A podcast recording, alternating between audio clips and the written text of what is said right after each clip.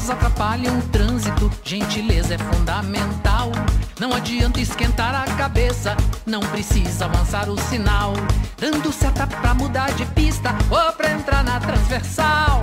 Pisca alerta pra encostar na guia, para a brisa, para o temporal. E chegamos ao final desta série de podcasts que nos levou de volta ao passado recente de São Paulo para conhecer seus personagens políticos e símbolos que fazem desta cidade uma metrópole cosmopolita, dinâmica e sempre na vanguarda.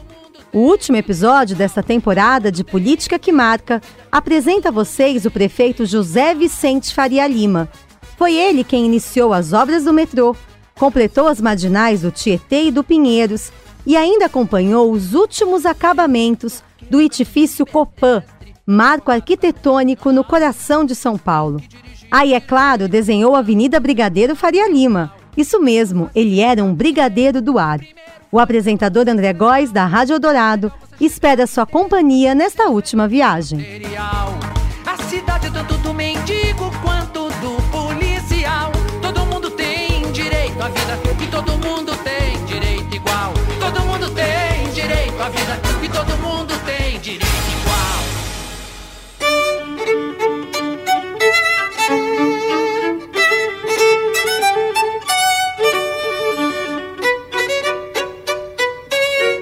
Quer dizer que me deixaram por último. Caberá a mim encerrar esta série apenas após seis episódios?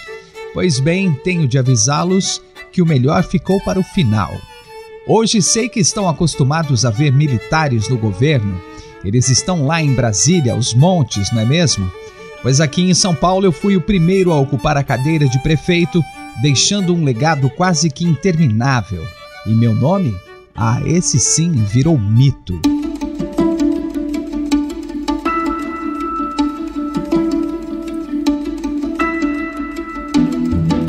Eu sou José Vicente Faria Lima, brigadeiro do ar, prefeito de São Paulo entre os anos de 1965 a 1969. Responsável por iniciar o metrô, concluir as marginais e ainda fiscalizar o edifício Copan.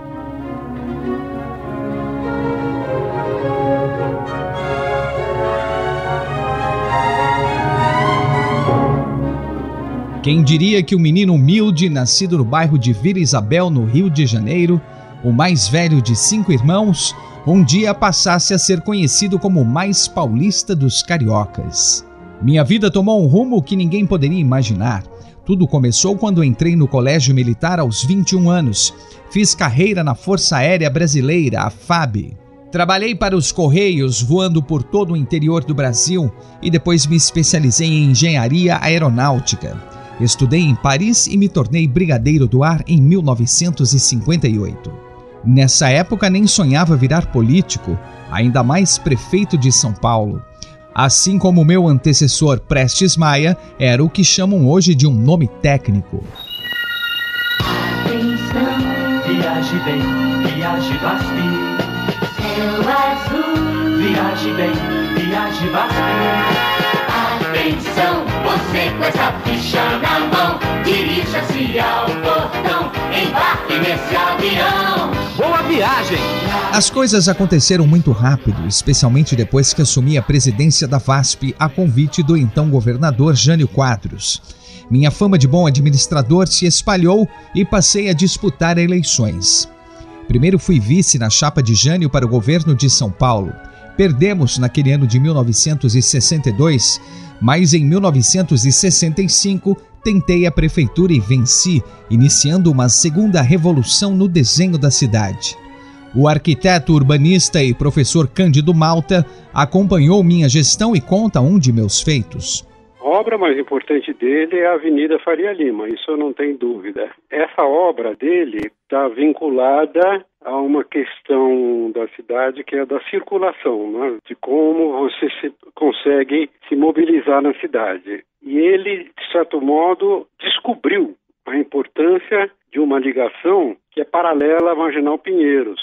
Então, o que deve ser destacado nessa visão dele é que ele percebeu, de um lado, que a marginal não seria suficiente ao longo do tempo para atender toda a demanda de tráfego nessa região da cidade. O próprio Prestes Maia não havia previsto o crescimento da cidade na direção sul, né? que foi para onde então cresceu o centro expandido, subiu a Paulista e desceu para Faria Lima, ultrapassou o Espigão. É claro que quando planejei a avenida, ela não levava o meu nome, seria a Radial Oeste. Depois é que resolveram me homenagear. Também não imaginava que seus frequentadores seriam chamados décadas depois de Faria Limers. Que coisa mais esquisita. Nem entendi direito o que é isso.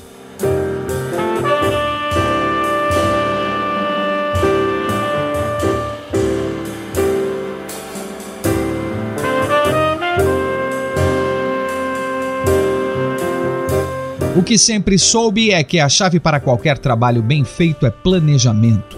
Não por acaso fui eu quem deu início aos estudos do primeiro plano urbanístico da capital.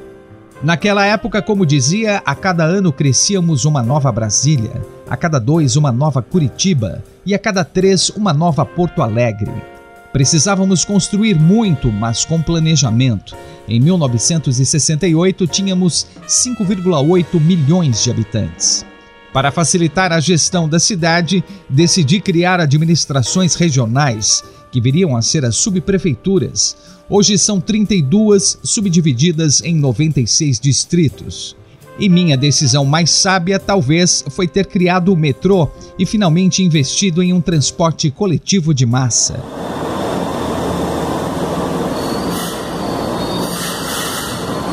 Sei que o sistema ainda é pequeno, diante da demanda de 12 milhões de pessoas que hoje querem se livrar dos engarrafamentos. Mas acreditem, seria ainda pior se não tivesse assumido para mim esse projeto, apesar do que diz o professor Malta. Era uma, um plano realmente de grande amplitude. E nesse plano, ele, vamos dizer assim, exagerou, acho que posso falar essa palavra, uma rede enorme de metrô e uma rede enorme de vias expressas. O que eu posso comentar disso é um pouco uma visão crítica, porque não, é, não era uma coisa compatível com a outra. Se você faz via expressa, você espalha a cidade, porque a via expressa é baseada no automóvel. Bom, e aí o que aconteceu com esse plano do Faria Lima? A rede de metrô foi implantada ridiculamente em termos de quantidades de quilômetros de 68 para agora, você vê que nós fizemos muito menos metrô do que ele previu. E as vias expressas não foi feita nenhuma. Ficou uma coisa que nenhuma coisa nem outra. A cidade, ela ficou adaptada para o automóvel? Não. Está tudo congestionado. E tem metrô suficiente? Não. Então, nós estamos com uma incapacidade de deslocamento das pessoas gigantesca. É por isso que temos congestionamentos que, que só se agravam.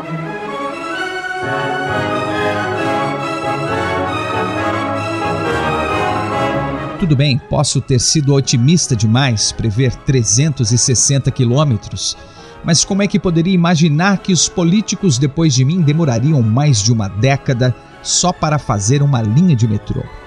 Tratei o projeto com tanto carinho, fiz questão de cuidar de tudo, até do símbolo do metrô, lancei uma espécie de enquete entre a população para escolhermos o mais adequado. Guardo até hoje lembranças disso, olhem só. Na realidade, eu estou pedindo à televisão, aos jornalistas, à imprensa e, sobretudo, ao povo para manifestar as suas preferências. Eu torço por um, mas vamos ver se o povo de São Paulo prefere o mesmo que eu estou torcendo. Única observação, não é apenas um emblema, é também para marcar a direção, marcar a posição das estações. Quem chegar de longe e verá o sinal, verá e sabe que ali é o do metrô. Nos dias atuais, a atribuição de fazer e manter o metrô é do Estado, o que está correto em função dos custos. Só consegui iniciar mesmo a malha porque uma reforma tributária ocorrida no meu governo engordou os cofres municipais.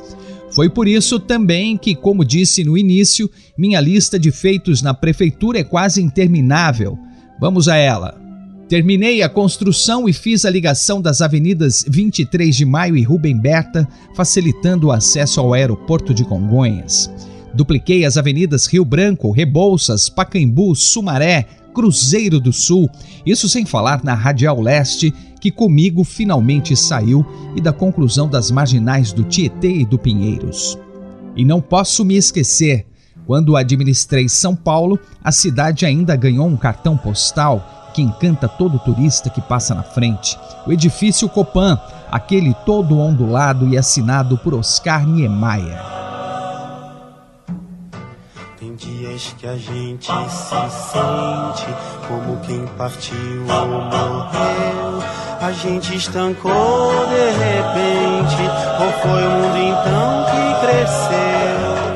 A gente quer ter voz ativa, o nosso destino mandar. Mas eis que chega a roda vive e carrega o destino pra lá. Soube há pouco que a história do prédio teria sido outra se não fosse a configuração dos terrenos. Quem conta é o arquiteto Carlos Lemos, responsável pelo escritório de Niemeyer em São Paulo. Não houve intenção de fazer onda, nunca. A onda acompanhou as divisas dos lotes nos fundos, porque aqui eram três ou quatro lotes. Eram armazéns grandes, garagens e as divisas são todas tortas. E aí o Oscar viu que se acompanhasse os fundos, dava essa onda. Entendeu? Foi isso. O senhor Lemos ainda revelou que o projeto feito antes da chegada dele e de Niemeyer era totalmente diferente. Um prédio reto e com tijolinhos aparentes ah, certamente não teria a mesma graça nem chamaria tanta atenção. E o Copan é o que é não apenas pela onda, mas pela configuração interna. O prédio é uma verdadeira cidade. Lá moram cerca de 5 mil pessoas em apartamentos de tudo quanto é tipo e tamanho. Foi o primeiro edifício, projeto de um conjunto arquitetônico de multiuso dentro do mesmo terreno, dentro da mesma estrutura. Antes da guerra, na década de 20, já tinha um multiuso em São Paulo, que era o Martinelli, mas tinha menos variedade. Variedade realmente é o que não falta. O síndico do prédio, Afonso Celso Prazeres de Oliveira, mais parece um prefeito, tamanhas são as demandas para resolver. Ele conta que há 19 plantas distintas no Copan. Nós temos seis blocos, né? cada um tem a sua característica própria. São 19 tipologias. Então, os maiores são do bloco C e D, os dois com três quartos. Tinha no, no projeto original do Oscar, no bloco E e F, com quatro quartos, que não foram feitas, porque a pesquisa de mercado indicava o que está indicando hoje, unidades pequenas. Então o bloco E, por exemplo, até o 12 andar, em vez de um apartamento por andar, foram feitos quatro. Remodelaram, né? E depois do 13 ao 32 fizeram seis apartamentos.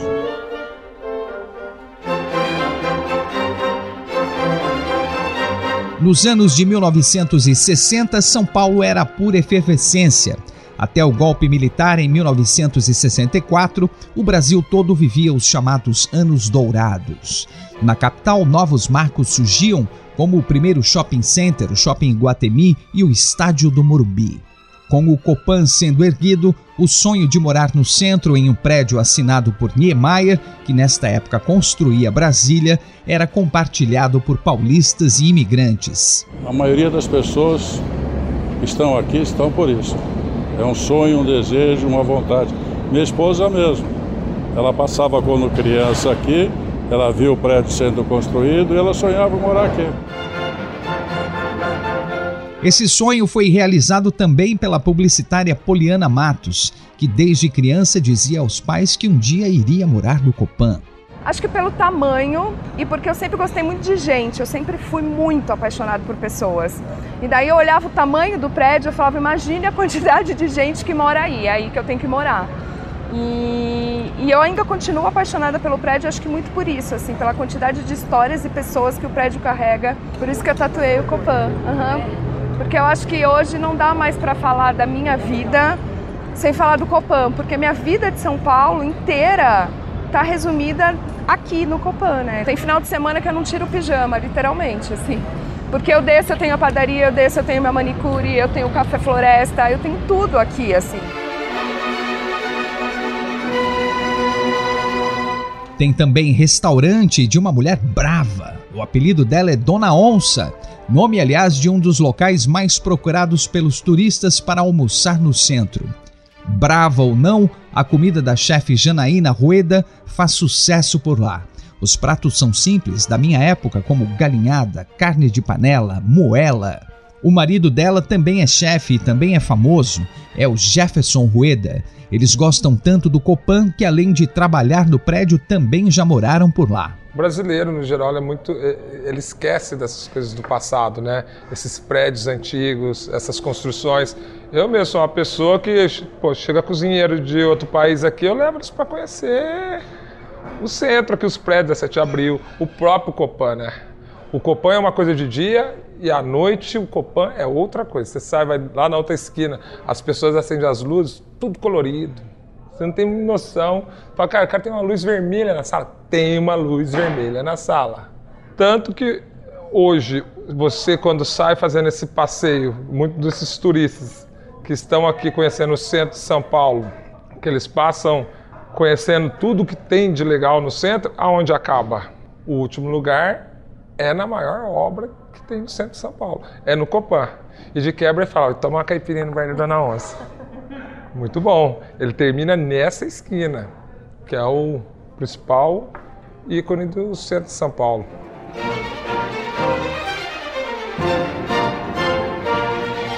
Essa mistura do centro já era vendida de forma comercial no lançamento do Copan ainda em 1952. Nas páginas do Estadão, a obra era chamada de O Rockefeller de São Paulo, em alusão ao Rockefeller de Nova York, marco da ilha de Manhattan um momento a grandeza da terra paulista. 11 mil metros quadrados na Avenida Ipiranga, entre as ruas São Luís e Araújo, construindo o maior bloco arquitetônico da América do Sul, num local que será o centro fino da metrópole.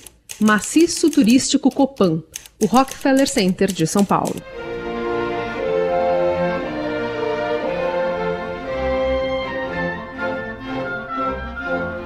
O centro de São Paulo, aliás, tem se diversificado cada vez mais. Os paulistanos descobriram novamente o prazer de passear por ruas e avenidas da área histórica.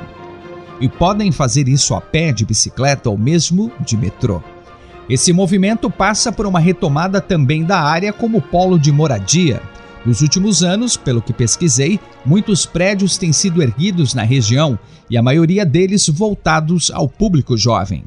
É gente como a Poliana e o poeta João Ineco, que achava ser inacessível morar no Copan e hoje nem pensa em sair dele. Você nunca sai ileso de falar moro no Copan. Tem comentários muito comuns, né? Que já começa a me a falar, ah, jura? Geralmente é como é morar lá? Ou é muito barulhento? Ou ai que rico, dizem isso. Eu acho graça porque é uma visão um pouco distorcida até do, do, do, acesso, que o Copan ele passa uma ideia de, de inacessibilidade, né? A pessoa não consegue acessar para morar aqui. Eu tenho sempre essa impressão. Então, além disso, quando eu falo moro aqui, dizem como eu faço para morar lá, como você conseguiu. Como se fosse um sorteio ou qualquer concurso. É, claro que, bom, vim aqui, pedi um contato para alguém, isso aconteceu, mas não morava aqui antes nem sonhava em. Era sempre um prédio que eu passei e falava, cara, que prédio incrível, mas e, falava, ah, seria legal morar aqui, mas não acreditava que isso seria uma coisa real, concreta para mim, por ser do Rio de Janeiro, por não ter planos como São Paulo, assim tão duradouros e profundos. Mas eis que estou aqui já há cinco anos.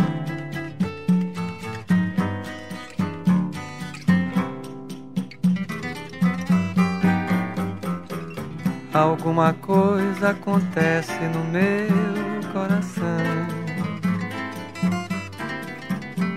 Que só quando cruza Ipiranga e a Avenida São João. Antes eu achava que São Paulo era um lugar sem horizonte, hoje eu já tenho uma outra perspectiva, porque eu vejo a Serra da Cantareira, que é um, um respiro para mim. É como se eu entendesse que a cidade acaba porque antes a cidade não acabava, não tinha como acabar. Mas você vê um contorno, né? Você fala, ah, tem um limite. Antes eu morava nos jardins e eu não tinha nenhum horizonte, nenhuma vista e para mim não tinha fim. Era um mar de prédios sem fim. Aqui eu já vejo o contorno, né? E aí essa imensidão de São Paulo, vista aqui de cima, ela é imensa ainda, mas você vê que nada de outro mundo, é do planeta Terra mesmo. É que quando eu cheguei por aqui, eu nada entendi. Da dura poesia concreta de tuas esquinas, da deselegância discreta de tuas meninas. Ah, os cariocas, quantos como João e eu vieram e ficaram. Só mesmo Niemeyer que não precisou morar aqui para deixar a sua marca.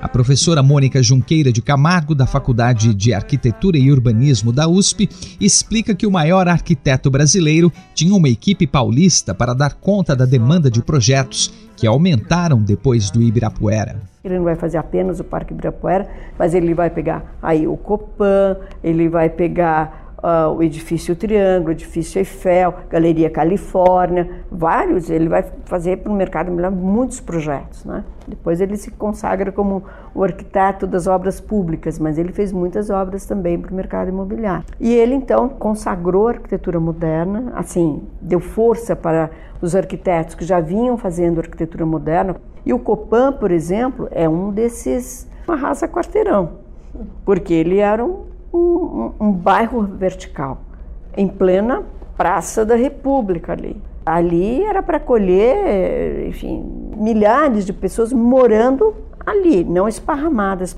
Então, imagina a transformação aquilo para aquele lugar. Né? Trazendo, enfim, um adensamento muito grande, um impacto muito grande. Né? Visto naquele momento que São Paulo se orgulhava muito de ser a cidade que mais cresce no mundo.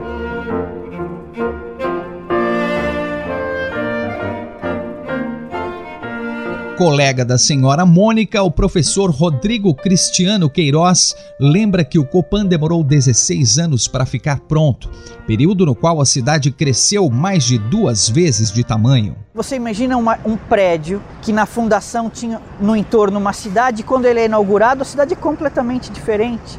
Né? Quer dizer, então, a, essa diversidade de tipologias do Copan também é resultado desse processo acelerado de, de, transformação da cidade. 70 anos depois, quase, do projeto original do Copan, é interessante notar como determinadas virtudes dessa construção, desse projeto, dada não só pela sua originalidade formal, mas principalmente pela maneira como ele se relaciona com a cidade, acaba se tornando um paradigma para essa vida contemporânea. Não é? Ah, porque de certa maneira a arquitetura também está mudando seus paradigmas, né? Se você imaginar que hoje é muito mais eficiente você fechar a Avenida Paulista para o automóvel aos domingos ou transformar um viaduto como como o, o Minhocão num destino de final de semana das pessoas, sendo que não tem absolutamente nada, é um sinal de que as coisas estão mudando, que as pessoas estão querendo viver de outra maneira. E ter uma obra de 70 anos que se, que se revela como algo atual para o futuro é, é motivo de, de esperança.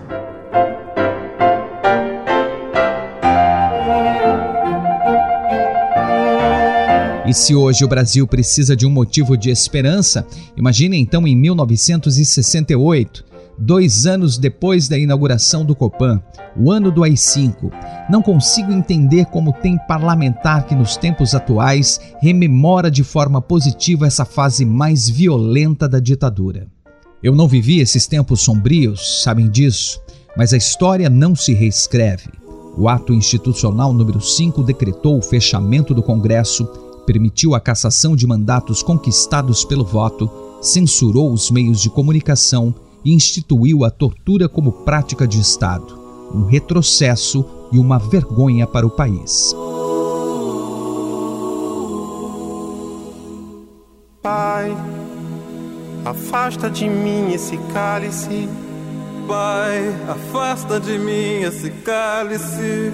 Pai, afasta de mim esse cálice de vinho tinto de sangue, Pai. Em 1970, com a conclusão da Catedral da Sé e a praça em frente, a população de São Paulo ganhou um local de referência para se manifestar, como ressalta o padre Luiz Eduardo Pinheiro Baronto, o pároco da Catedral. Eu ainda não morava em São Paulo, mas via, evidentemente, pela televisão que tudo basicamente acontecia quando se falava de São Paulo, a imagem era sempre a Praça da Sé. E de fato isso é muito importante, né? porque aqui é o marco zero da cidade, aqui é onde praticamente a partir desse ponto a cidade toda se desenvolve. A gente sabe que ela nasceu a 400 metros daqui, no pátio do colégio, mas a catedral em si é um marco referencial para a cidade. E ela está de fato muito ligada a, a grandes e importantes movimentos é, políticos da cidade, da, da, do, do, país. Né? Como beber dessa bebida amarga, tragar a dor, engolir a labuta, mesmo calada a boca, resta o peito. Silêncio na cidade não se escuta. O padre se refere especialmente às Diretas Já, movimento que tomou o país em 1984 e representou a luta do povo pela volta da democracia contra o regime militar que já durava 20 anos. Mas antes mesmo dos comícios realizados na Praça da Sé nessa época, a catedral foi palco de um ato simbólico de resistência. É sempre lembrado também o ato ecumênico que houve aqui dentro da catedral, né, por ocasião do, dos funerais do, do jornalista Vladimir Zog, né, que juntou importantes personagens da época é, a favor da democracia e Dom Paulo liderava esse grupo, o, o Rabino Henry Sobel, e, enfim, havia um grupo de pessoas, de intelectuais e pessoas de igreja e de religião que também estavam apoiando é, esse processo democrático pelo qual o país passava. Então, esses fatos, eles também estiveram aqui muito presentes. Aqui também esteve, foi celebrada a missa de corpo presente do operário Santo Dias, que foi assassinado né, dentro dos movimentos dos metalúrgicos do ABC, né, enfim. Então, é, sim, São Paulo naquela época efervescia de, de movimentação política, até porque a democracia estava se iniciando, né, o seu e, e a catedral foi um marco, sim, importante desse, desse processo.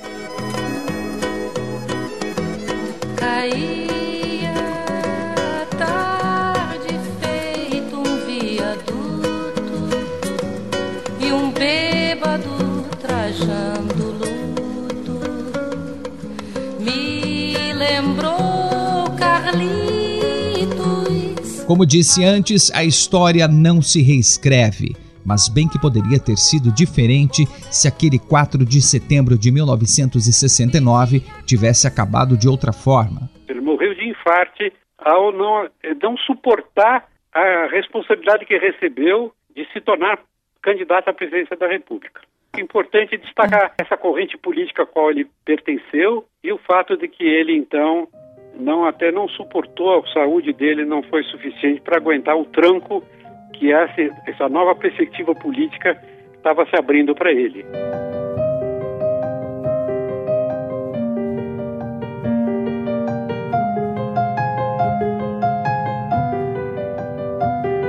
Nunca vamos saber o que de fato teria ocorrido. Prefiro ser reconhecido não pelo que seria, mas pelo que fui. E olhe só o que o Sr. Walter Caldana, professor de arquitetura do Mackenzie, fala sobre minha gestão na capital. Ele foi um prefeito que ousou, primeiro, se servir do planejamento da maneira mais contemporânea que existia à época. Ele ousou se insurgir contra o modelo radioconcêntrico rodoviarista, não podemos esquecer que ele é o homem que trouxe de volta à baila e executou o metrô de São Paulo, ou seja, então ele realmente, de alguma forma, usando uma expressão, peitou o modelo rodoviarista disperso e ele é o sujeito que, apesar das condições políticas, criou instrumentos de planejamento que depois vieram a se tornar instrumentos de planejamento, inclusive participativo. Uh, e isso faz com que ele tenha sido, do ponto de vista estratégico da gestão, na minha opinião, um prefeito remarcável na cidade.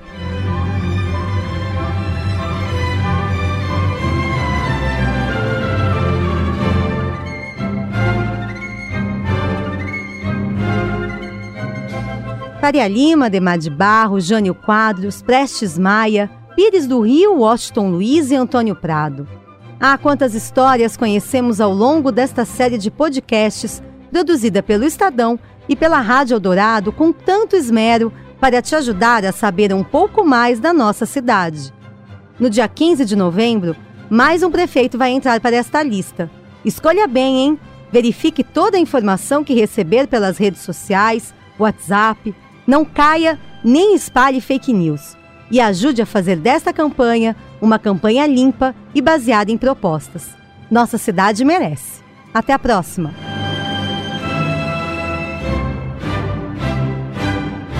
Este podcast tem reportagem, produção e roteiro de Adriana Ferraz e Ana Paula Niederauer. A narração é de André Góes e finalização de Carlos Amaral. O editor Coordenação de Política é o Eduardo Catá e o editor do Núcleo de Áudio do Estadão é o Emanuel Bonfim.